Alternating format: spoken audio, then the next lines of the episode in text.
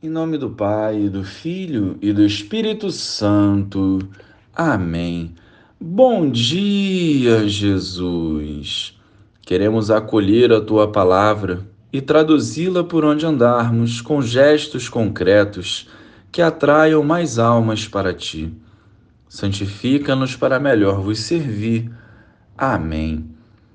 Naquele tempo, disse Jesus a seus discípulos: Felizes sois vós, porque vossos olhos veem e vossos ouvidos ouvem.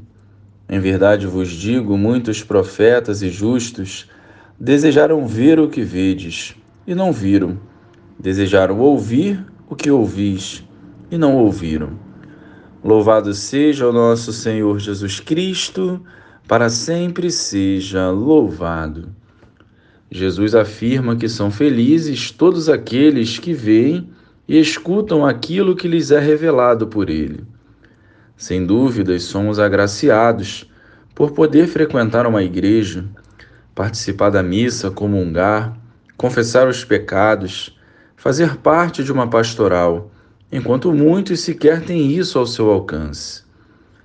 A nossa maior riqueza consiste em termos esse livre acesso ao Pai, e em comunhão com Jesus temos esse privilégio. Por isso, não podemos nos distrair com este mundo e nos contaminar com as suas maldades, para que os nossos olhos continuem a contemplar as maravilhas de Deus e os nossos ouvidos possam acolher seus ensinamentos. É preciso vencer o nosso egoísmo para vivermos a vontade do Pai, que nos cumulará da verdadeira alegria. Quantas pessoas estão proibidas de ir à missa? Seja por perseguição ou ausência de sacerdotes. E nós, por vezes, deixamos de ir por preguiça, pela chuva, pelo frio. Inventamos desculpas e perdemos a oportunidade de progredirmos em nossa caminhada. Não percamos tempo, busquemos como prioridade o Senhor e o nosso coração reviverá. Glória ao Pai, ao Filho e ao Espírito Santo como era no princípio, agora e sempre.